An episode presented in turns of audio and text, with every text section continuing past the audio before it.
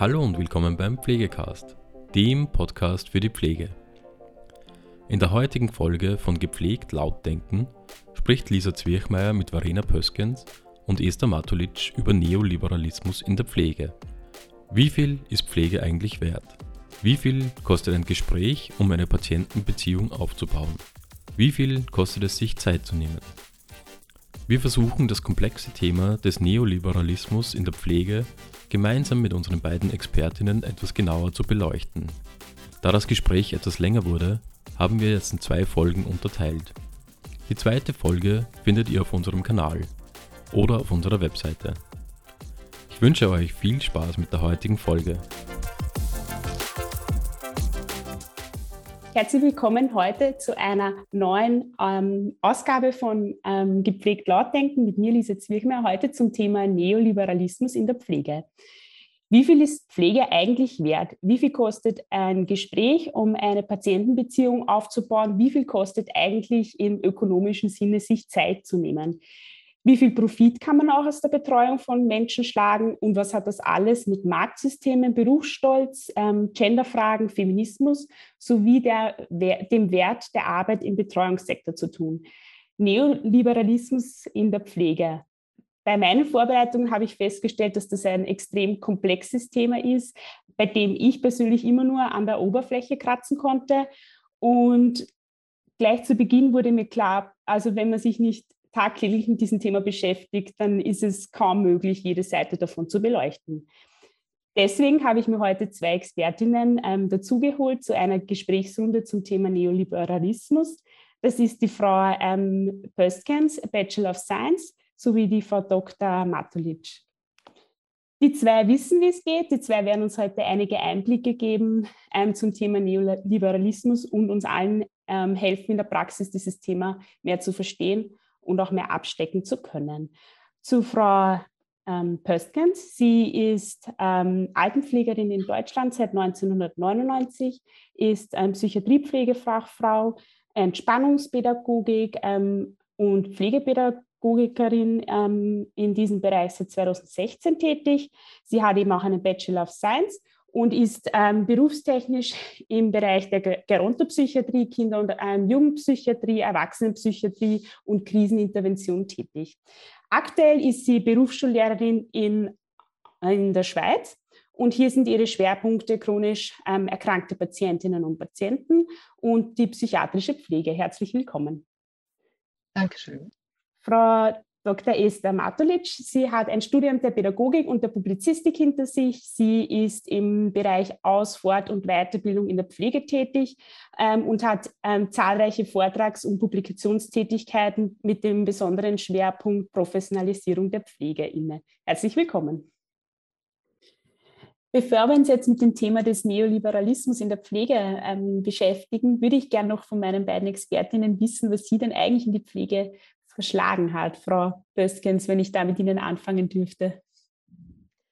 Ja, so wie wahrscheinlich viele andere Menschen ähm, das Ideal, Gutes zu tun, anderen Menschen zu helfen.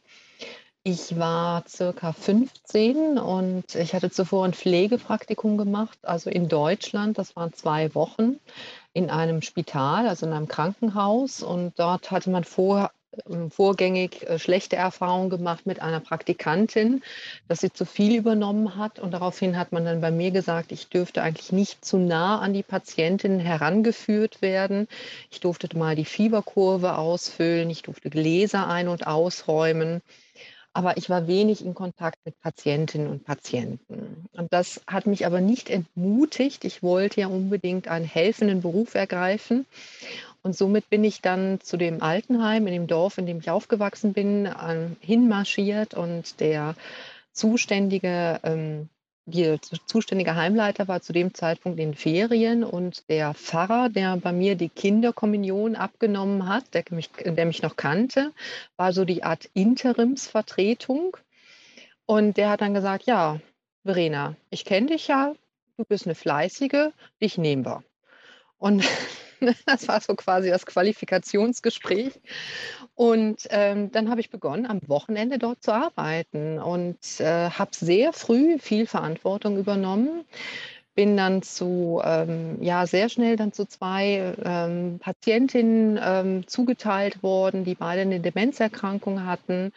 Ich hatte wenig äh, bis keine Ahnung, was Demenz genau bedeutet und habe dann also, mir wurde gezeigt, wie eine Grundpflege am Waschbecken stattfindet. Und ich habe das dann aus meinem Ermessen heraus probiert, habe natürlich auch immer wieder versucht, dann nachzufragen. Also es war auch eine wohlwollende Haltung mir gegenüber da. Aber so bin ich quasi in den Pflegeberuf hineingewachsen. Und nachdem ich dann Fachabitur für Sozial- und Gesundheitswesen absolviert habe und dann nochmal einen Ausflug so in die also Pädagogik, so Kindergartenbereich gemacht habe, war für mich dann aber klar, ich möchte wieder in die Altenpflege. Und dort habe ich dann die dreijährige Ausbildung zur Altenpflegerin gemacht. Und dann kam, ähm, bin ich ins, äh, in die Schweiz ausgewandert, zuerst nach Thusis und dann nach Chur, habe dort gearbeitet, ähm, in Thusis im Altenheim und dort war so basale Stimulation mein Steckenpferd, also gerade auch bezogen auf die Population Demenzerkrankung und dann Gerontopsychiatrie wo ich auch noch mal mehr über psychiatrische Krankheitsbilder gelernt habe und wo ich gemerkt habe, mein Wissen aus der Altenpflege reicht eigentlich nicht aus, um zu verstehen, was genau bedeutet Borderline-Persönlichkeitsstörung. Und das hat mich dann eigentlich dazu motiviert, nochmal die Ausbildung zur Psychiatriepflegefachfrau zu machen. Also da, damals war es noch vier Jahre und es waren die bilateralen Verträge waren noch nicht gültig für die Schweiz. Das hieß, all das, was ich vorher gemacht habe, wurde nicht anerkannt. Und im Nachhinein war das mein Glück, weil ich festgestellt habe, das Schweizer Gesundheitssystem habe ich nicht begriffen. Und somit hatte ich eine gemeinsame Sozialisation mit vielen anderen Menschen in einem Boot und konnte vieles nochmal wirklich von Grund auf lernen. Und das hat mir auch nochmal sehr geholfen, auch nochmal meine Berufsidentität zu entwickeln. Vielen herzlichen Dank. Bitte, Esther. Ja, ähm, mein Berufswunsch war eigentlich Bibliothekarin in sehr jungen Jahren, war ich ganz überzeugt davon, dass ich das werde und habe mir dann mit, ich glaube, ich war 13, den Arm gebrochen, halbwegs kompliziert und kam dann ins Krankenhaus und habe dann von jetzt auf dann beschlossen, dass ich Krankenschwester werde. Mich hat das Geschehen beeindruckt, die Krankenschwestern, wie sie damals hießen, haben mich beeindruckt und äh, da ist einfach der Berufswunsch entstanden. Und was mir wichtig ist, nämlich auch jetzt im Kontext mit dem, worüber wir jetzt sprechen werden, das sind ja große Prozesse, die, die ganz weit einsickern ins, ins, ins Zwischenmenschliche oder die auch äh, ganze, ganze Denkweisen bestimmen und wo wir vielleicht auch ein bisschen kritisch hinschauen, ist mir wichtig zu sagen, dass unabhängig davon der Pflegeberuf, also diese Entscheidung, die ich damals gefällt habe, äh, eine der besten meines Lebens war und unabhängig davon, wie oft, wie, wie unaufmerksam, äh, sagen wir es einmal vorsichtig, oft in Medien jetzt darüber berichtet wird, ähm, was der Pflegeberuf angeblich alles mit sich brächte und was angeblich alles so wahnsinnig äh, da schlecht ist, ja, wird ja oft richtig niedergeschrieben so quasi Mangelberuf und das ist das, was dann ankommt. Unabhängig davon würde ich gerne äh, sagen, dass ich, das, äh, dass ich diesen Beruf uneingeschränkt empfehlen kann. Dafür, dass manches vielleicht zu ändern wäre, kann der Beruf selber nichts. Und der Beruf kann auch nichts für die mediale Berichterstattung und der, das, das, der, der Kern von Pflege, sich äh, um andere Menschen zu sorgen, Caring-Arbeit zu betreiben, sich ganzheitlich Gedanken um die Bedürfnisse von Menschen zu machen, ähm, ist eine herausfordernde und auch schöne Sache zugleich, anspruchsvoll, vielseitig. Und mir fällt kein Beruf ein, in dem man so nahe an Menschen arbeiten kann und in dem man so viele unterschiedliche Fähigkeiten und Fertigkeiten sich aneignet, die einem auch persönlich weiterbringen. Und mir fällt kein Beruf ein, in dem man so viele unterschiedliche Entwicklungsmöglichkeiten hat. Vielen herzlichen Dank. Frau Dr. Matulic, ich würde gleich ähm, Sie zu Beginn bitten, uns ein bisschen ähm, zu helfen, den Begriff Neoliberalismus abzustecken und was das ähm, in Bezug auf die Pflege bedeutet. Natürlich ist Neoliberalismus ein ganz großes Wort. Man spricht ja meistens von neoliberal, sagt, das ist ein neoliberales Unterfangen oder das sind neoliberale Umtriebe und es ist grundsätzlich mal ein ja, ein, ein Kampfbegriff beziehungsweise ein, ein vorverurteilender Begriff. Und es ist ein Begriff, äh, den sich niemand, so wie er heute gefasst ist, freiwillig zuschreiben würde. Da könnte man wahrscheinlich jetzt mit, mit Wirtschaftsphilosophen gemeinsam, was er nicht sehr lang drüber, drüber sprechen, über die, über die Herkunft des Begriffs, weil er hat auch eine lange und auch widersprüchliche Geschichte. Aber ich glaube, heute kann man sich darauf einigen, dass man damit die Unterordnung äh, unter marktwirtschaftliche Logiken und äh, marktwirtschaftliche Prinzipien fassen kann. Geht oft einher auch mit den Privatisierung von Risiken für Einzelne, so diese vielen Ich-AGs zum Beispiel, wo dann quasi das unternehmerische Risiko auf den Einzelnen quasi übertragen wird. Man verbindet es auch ganz gern mit Sozialabbau. Ähm, und ich denke, dass es äh, gerade was die Pflege betrifft, schon gut ist, sich mit dem Begriff äh, einmal auseinanderzusetzen und einmal zu schauen, ähm, was macht das mit Pflege oder ja, wo muss man da einfach genauer hinschauen. Vielen herzlichen Dank für die Einführung. Darf ich die Frage gleich an die Frau Pöstkens weiterreichen, bitte? Ja, ich kann eigentlich nur ergänzen, ähm, es geht um die freie Marktwirtschaft. Und zwar freie Marktwirtschaft in dem Sinne, dass es halt um unendlichen Wachstum geht. Aber wir leben ja nicht in einer Welt, die unendliche Ressourcen hat. Und das, was halt bei der freien Marktwirtschaft so außen vor gelassen wird, ist vor allen Dingen die Sorgearbeit, die Reproduktionsarbeit. Das heißt, die Basis eigentlich, die uns erst zum konsumierenden oder auch empfangenen Menschen macht von Konsumgütern.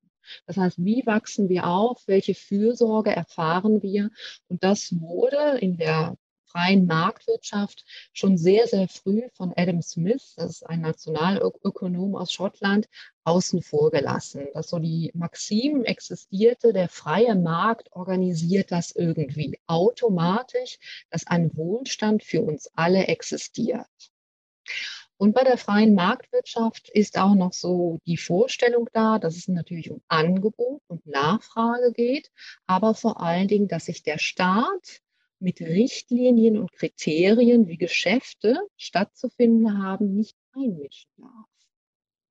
Und die soziale Marktwirtschaft, was mittlerweile ja viele Länder haben oder sagen, dass viele Länder sie haben, hat sich als Prinzip gesetzt, es geht um die soziale Gerechtigkeit und vor allen Dingen soziale Sicherheit für alle. Das heißt, dass zum Beispiel Kindergeld existiert, dass Arbeitslosengeld existiert, dass eine Absicherung besteht, wenn ich aus dem sozialen Netz fallen sollte.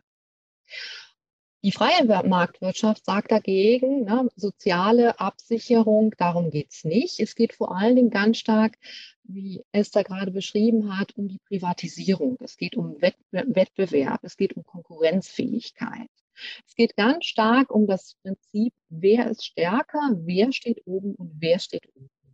Also um ein, eine Art ganz starke ähm, Asymmetrie im Sinne der Hierarchie, dass oben viele stehen und unten eher wenig Menschen stehen. Also, Entschuldigung, genau umgekehrt, dass viele halt vom Pol, also da oben halt viele vom Wohlstand profitieren. Also dass so diese Schere von Reich und Arm immer größer wird. Und diese Monopolbildung, gerade mit der Privatisierung, hat natürlich auch zur Folge, wenn von Staatsseite her keine Regulierung stattfindet, dass ganz stark einfach auch die Kraft und Macht des Stärkeren regiert.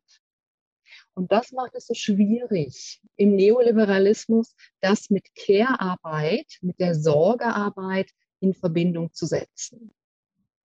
Ähm, wir hatten beim letzten Mal in der Vorbesprechung ja schon die Diskussion mit der Zersplitterung ganzer Arbeitsprozesse, dass äh, früher ja halt diese Funktionspflege existiert hat dass so eine Person in der Pflege zum Beispiel für die Verbände oder für die Blutdrücke zuständig war und der ganze Mensch damit so quasi vereinzelt wurde. Und dann hat man festgestellt, das lohnt sich ja gar nicht, also beziehungsweise es wird dem Menschen nicht gerecht und man ist zur Bezugspflege übergegangen. also dass man den ganzen Menschen im Sinne von holistischem Bild mit einbezieht. Und wenn wir das jetzt aus neoliberaler Sicht jetzt wieder anschauen, gehen wir wieder zurück zur Funktionspflege.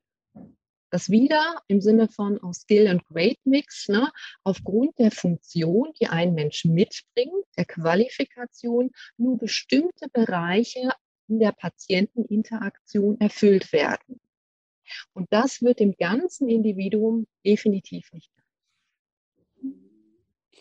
Darf ich da gleich einhaken und zwar mit einer Frage an ähm, dich, ähm, Esther? Und zwar ähm, haben wir jetzt in Österreich eine, die letzten Jahre eine Akademisierungswelle der Pflege durchgemacht. wir diskutieren jetzt wieder oder haben sie eigentlich schon eingeführt, die Pflegelehre.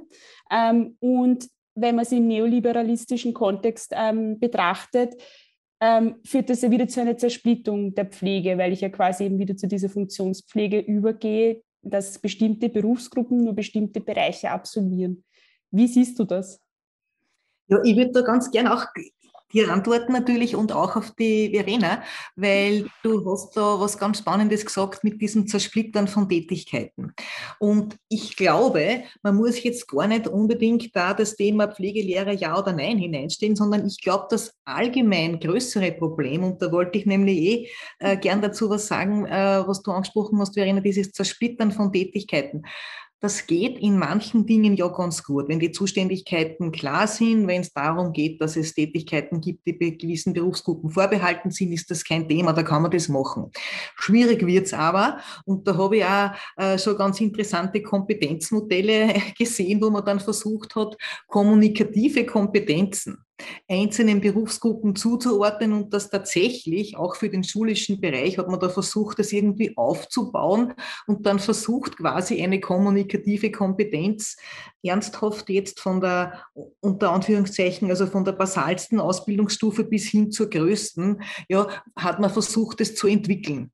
Das klingt auch wieder am Papier wahnsinnig gut, ist aber in der Praxis, ja, ich meine, was soll man dazu sagen? Ja, äh, wenn jetzt jemand einen Patienten, Klienten nach dem Befinden fragt, dann ist man ehrlich gesagt sehr egal, auf welcher Kompetenzstufe er das äh, in irgendeiner sehr theoretischen Konstruktion macht. Da geht es dann um empathische Kommunikation, da geht es um das Einfühlungsvermögen, da geht es um die Echtheit und da geht es um Dinge, die nicht Worthülsen sind, sondern die jeder erlebt hat, der Pflege geleistet hat und der Pflege empfangen hat. Und darum finde ich diese ganze Aufschachtelei, gerade von unseren Kernkompetenzen, die so schwer greifbar sind, total schwierig ich, ich hoffe, das beantwortet jetzt die Frage ein bisschen. Ähm, und wie gesagt, nicht prinzipiell was gegen den Skill and Grade Mix zu sagen, weil das ist ganz gescheit, dass man ein bisschen aufschlüsselt und dass man auch nicht Personen in der falschen Qualifikation wo falsch einsetzt. Das, darum geht es gar nicht, glaube ich. Aber es, es geht aus meiner Sicht darum zu sagen, ich kann bestimmte Kompetenzen nicht so klar aufschlüsseln und soll man auch gar nicht, wie sich das in manchen Konzeptionen darstellt. Und das sind gerade diese sogenannten Soft Skills, mhm. die aber für unser Begriff und Verena wieder für die Care-Arbeit, schließe ich mich wieder an, ganz zentral sind. Mhm. Vielen, vielen herzlichen Dank. Verena, magst du da noch was ergänzen? Ja, also ich kann dem nur zustimmen. Ich denke auch, es geht nicht darum, jetzt zu sagen, pro, contra, Skill and Grade Mix, sondern genau um was geht es konkret.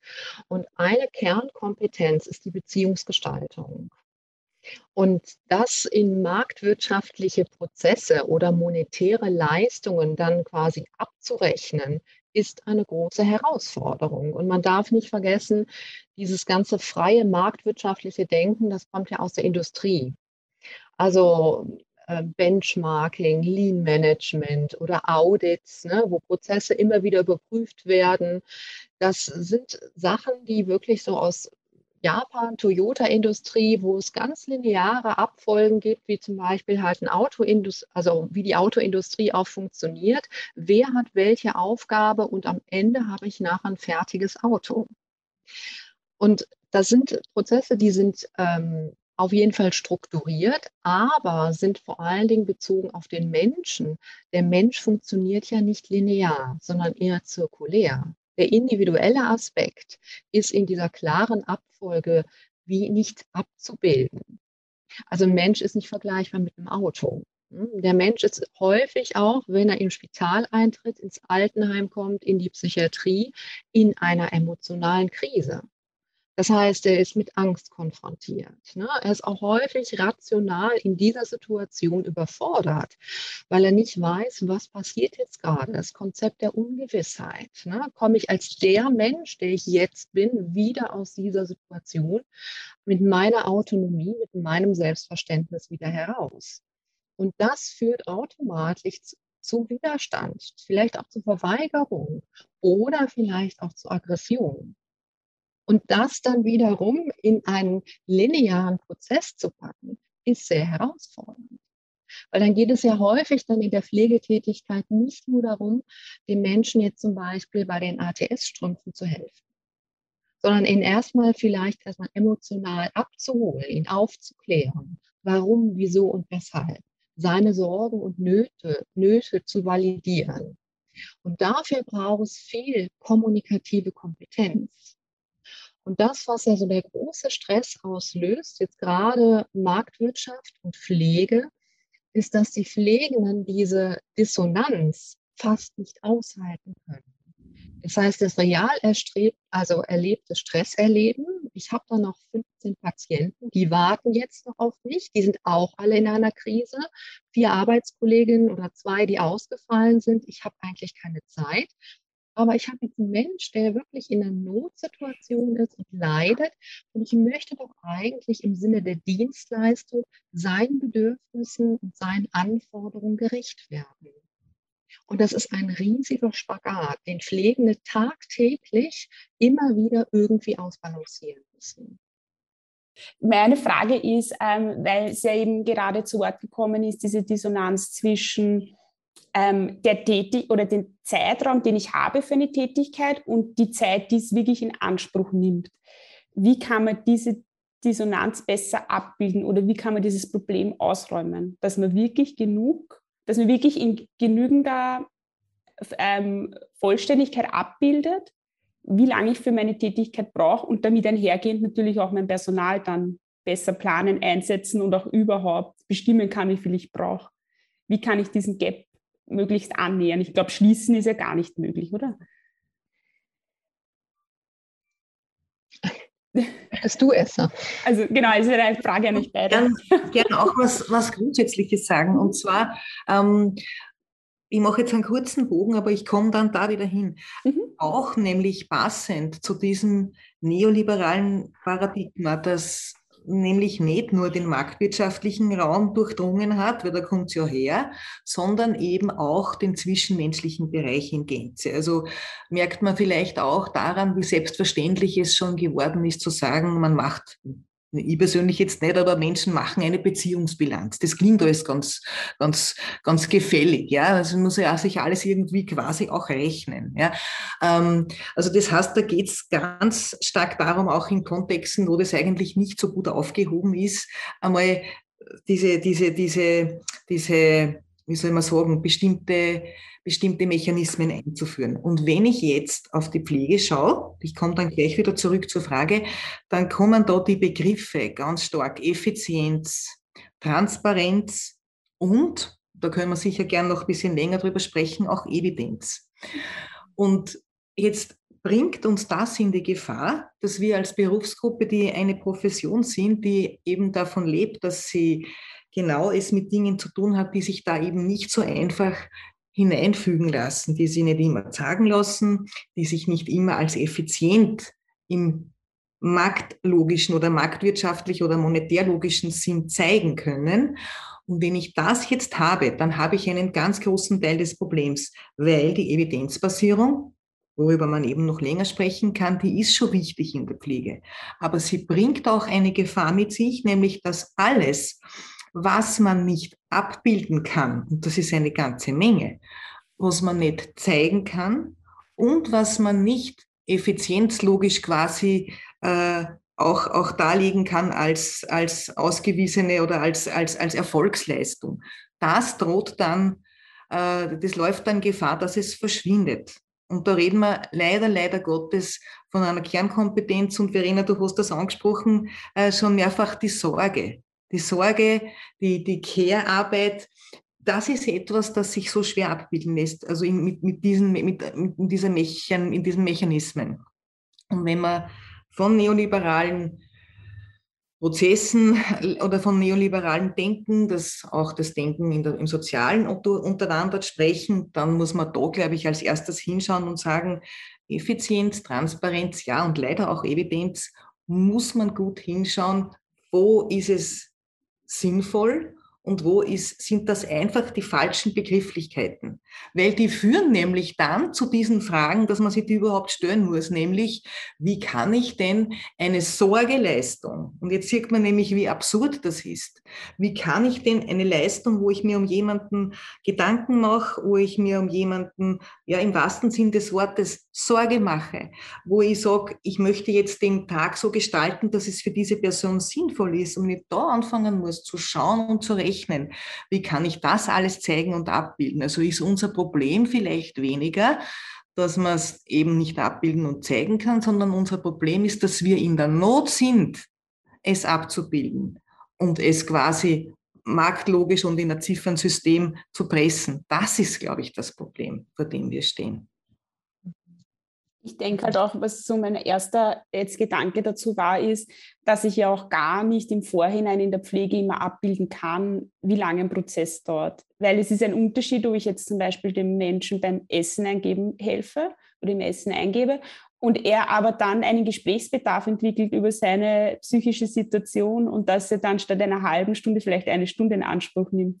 Also das, das sind ja alles Prozesse, weil es eben ein Individuum ist, das nicht linear lebt, wie wir es vorhin schon besprochen haben, die ich ja im Vorhinein gar nicht abbilden kann, wenn ich das jetzt richtig verstanden habe. Ganz richtig. Und natürlich könnte man jetzt kritisch zu mir sagen, ja, aber es ist ja nicht wurscht, wie lange das dauert, weil das kostet ja auch alles was. Und ich bin jetzt die allerletzte, die sich ausspricht dagegen, äh, dass man schon auch natürlich sagen muss, man muss die Leistungen abbilden, die man abbilden kann. Das, das ist überhaupt keine Frage. Ja, oder man schaut sie an, natürlich auch nach betriebswirtschaftlichen Kriterien das eine oder andere. Das ist sicherlich nicht die Frage. Es ist nur die Frage, des Stellenwertes, den diese Sache hat. Und jetzt kommt aber wieder das Thema Profession, das mir ja sehr wichtig ist. Und die Profession zeichnet sich aus mancher professionstheoretischer Perspektive, also Freizon ist derjenige, der das sagt, eben dadurch aus, dass sie sich nicht durch den Markt und nicht durch Bürokratie alleine steuern lässt sondern sie braucht eine dritte Logik, Third Logic, sagt er. Ja? Und, und, und ich glaube, das äh, ist ein ganz zentraler Satz der, den man mal auf sich wirken lassen muss und sagen muss, es ist eine, wenn es eine Profession ist, dann lässt sie sich dadurch nicht steuern. Und wenn, wenn das passiert, dann kommt es zu einer Deprofessionalisierung. Und jetzt kommt eben auch noch ein großes Fass, das ich damit aufmache, äh, wenn man sagt, durch Bürokratie steuern. Wir sind uns einig, dass man Bürokratie nicht mag und dass man Bürokratie falsch findet. Da sind wir uns eh, glaube ich, alle einig. Aber, das passt auch wieder zum, zu, ein bisschen zum, zum neoliberalen Denken, man darf nicht vergessen, dass das Qualitätsmanagement, so sinnvoll es an vielen Orten auch ist, aus einem Produktionsbetrieb kommt. Und da ist nicht Pflege produziert worden unter Anführungszeichen, sondern das war ein Elektrizitätswerk. Also dafür ist das konzipiert worden, dieser ähm, PDCR-Kreislauf, dieses Plan, Do, Check and Act, wo ja auch der Pflegeprozess drauf fußt. Und, und da noch einmal muss einem klar sein, das ist nicht für den sozialen Bereich entwickelt worden. Vielen herzlichen Dank, Verena, bitte. Ich merke, es brennt. ja, also mir geht gerade vieles durch den Kopf. Ähm, das eine ist eine Pflegewertstudie, allerdings aus dem Jahr 2012, wo Pflegefachpersonen in Deutschland befragt wurden und die gesagt haben, am Ende des, also am Ende des Tages bin ich so erschöpft, aber ich weiß gar nicht wovon weil ganz viele Pflegehandlungen äh, im Selbstverständlichen untergehen. Dann habe ich dort mal ein Gespräch geführt, dann habe ich dort mal die Patientin mobilisiert, dann habe ich dort mit der Angehörigen mich unterhalten über die Schmerzproblematik des Ehemannes. Also ganz viel in Interaktion in der Emotionsarbeit, was aber immer wieder auch wie untergeht, weil es nicht sichtbar ist. Und ich denke, auch so gerade, weil ich in der Bildung tätig bin, ich diskutiere mit den Studierenden viel darüber, wie können wir unsere Beziehungsarbeit, die hochkomplex und hochanspruchsvoll ist, ähm, trotz diesem ständigen ökonomischen Dogma, was von oben kommt, sei effizient, sei speditiv, sei evidenzbasiert, sichtbar machen. Weil ich denke, das ist wirklich die Kernkompetenz, die die Pflege hat und vor allen Dingen über die sie sich auch außen hin professionalisieren und vor allen Dingen zeigen muss. Und ich hatte letztens Unterricht und habe eine Situation genommen von, aus der Praxis, wo es um eine Patientin geht, die ähm, zur Behandlung halt kommt ins Spital und darauf insistiert, dass sie eine Immuntherapie haben möchte. Und diese Immuntherapie wird in diesem Spital aber nicht gemacht, aber in dem Spital, wo sie vorher behandelt wurde, allerdings schon. Und man erklärt ihr das zweimal, dreimal und sie sagt, nein, ich möchte das aber hier haben, bis dann die Situation eskaliert. Die Studierenden reagieren häufig dann so genervt und denken so, oh nee, hat mir schon dreimal gesagt. Und die reagiert trotzdem nicht so, wie man das will. Also sie ist in dem Sinne von nicht adherent oder früher hat man gesagt, nicht compliant. Und dann habe ich mit ihnen die Situation aufgeschlüsselt anhand dem ähm, Säulenmodell von Hilarion Petzold. Was für eine Diagnose bringt die Patientin mit? Die hat Schmerzen auf einer NRS-Skala zwischen 9 und 10. Das schon seit sechs Monaten.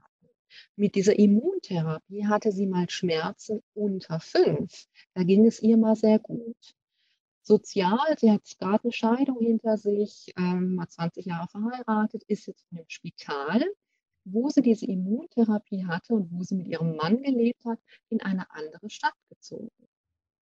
Also dass vielleicht auch gerade der soziale Kontext diesen Widerstand der Patientin erklärt. Und dann habe ich die anderen Säulen noch mit Werte und Autonomie angeschaut und die Studierenden gefragt, hat sich nun ihr Blick auf die Situation verändert. Und das ist so, dann viele sagen, ja, stimmt, mein Blick hat sich jetzt verändert, weil ich merke, was ist die Vorderbühne und was ist die Hinterbühne. Also das Verhalten, womit wir immer wieder konfrontiert sind, aus der Krise heraus, aus der Not. Und die große Komplexität der Pflege besteht ja darin, eine Analyse zu schaffen, um eine Beziehung zur Patientin überhaupt erst zu ermöglichen. Und da die Möglichkeit auch wirklich von dem Lernen voneinander interdisziplinär zu nutzen, um diese Beziehungsarbeit immer wieder auch als Lernen, also hast du denn mit der Patientin kommuniziert? Was waren denn die Türöffner? Was waren die Fragen, die du der Patientin gestellt hast, dass es dir ermöglicht hat, dass sie plötzlich so weich und so zugänglich wurde? Dass plötzlich eine gemeinsame Arbeit möglich war. Und ich denke, da wünsche ich mir für die Somatik, aber auch vor allen Dingen gerade für die Gerontopsychiatrie und Geriatrie, dass das Instrumentarium der Kommunikation und der Beziehungsgestaltung viel stärker gelebt wird. Im Fall von Fallbesprechung, im Fall von Supervision, weil das bedingt Zeit und es bedingt vor allen Dingen auch Raum und Möglichkeit, dass ich mich überhaupt auch auf, dieses, auf diese Komplexität ähm, einlasse. Mhm. Und es muss halt auch abbildbar sein, oder? Was das eigentlich auch für ein quasi Aufwand ist. Es wird jetzt eigentlich gar nicht abgebildet im Endeffekt. Es findet jetzt zwischen Tür und Angel statt, eben in Form von Patientengesprächen oder Angehörigengesprächen, aber das ist ja quasi gar nicht als Leistung eigentlich aufgeführt. Ja. Ähm, vorher ist noch der Begriff gefallen, dass wir im Rahmen der, dass wir quasi unter Zugzwang sind, die Tätigkeiten der Pflege zu beziffern oder irgendwie numerisch zu kennzeichnen, damit sie vor allem in Form einer Marktwirtschaft dann auch äh, berechenbar werden oder errechenbar. Ähm, und vorher ist ja eben dann auch noch das Gefallen mit diesen ähm, Professionen beruht auf drei Säulen. Und ähm, meine Frage ist jetzt, ähm, oder mein, mein, mein Gedanke dazu ist jetzt, wenn jetzt Pflege anfängt, alles genau zu beziffern, nehmen wir uns dann nicht den Freiraum, um Profession leben zu können? Ist da es ist ein, ein, an für sich ein, ein Kennzeichen einer Profession, dass sie ein besonders hohes Vertrauen genießt. Einerseits natürlich Vertrauen der Klientinnen und Klienten, auf der anderen Seite aber auch ein Vertrauen in die Tätigkeit dieses Professionalisten, Professionalistin. Das bedeutet, ähm, dass es schon so ist, dass, diese, dass man bestimmte Arten von Nachweispflichten schon auch als Misstrauensantrag gegenüber einer Profession deuten kann. Das kann man, ja. Ähm, und da geht es jetzt nicht darum zu sagen, wir, wir können oder wollen äh, unser Tun in Gänze quasi nicht zeigen oder nicht abbilden. Darum geht es, glaube ich, gar nicht, sondern es geht einfach genau, wenn ich dich, Verena, jetzt richtig deute, auch darum, dass es ganz viele Dinge gibt, die sich dem naturgemäß entziehen, weil es gar nicht möglich ist. Das hat mehrere Gründe.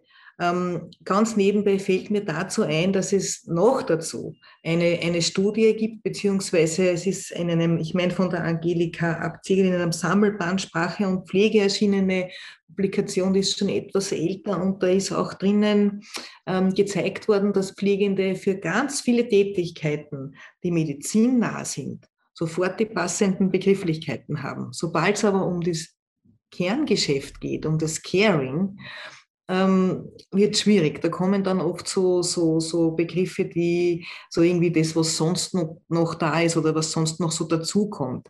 Und das kann man jetzt, glaube ich, eben den Pflegenden gar nicht anlasten, sondern es ist ganz einfach so, dass es nicht planbar ist. Und jetzt sind wir beim nächsten, das zeichnet nämlich auch wieder die Profession aus.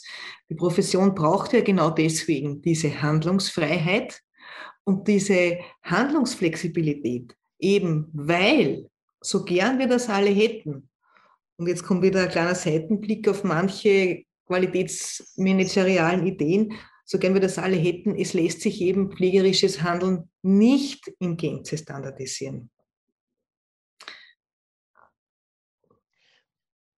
Ich, ähm, ja, ich finde das mit, dem, mit der Standardisierung, finde ich auch. Ne? Da sind wir wieder in diesem Korridordenken. Ne? Also für was werde ich jetzt bezahlt? Auch nur das leiste ich.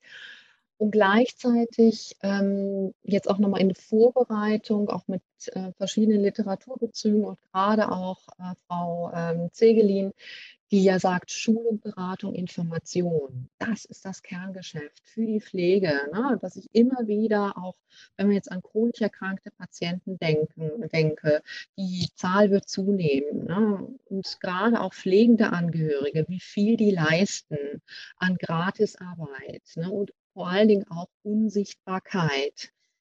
Und dass da die Aufklärung, die die Pflege leistet, was ganz Zentrales ist. Das heißt, Wissen zu erhalten, um handlungsfähig zu werden.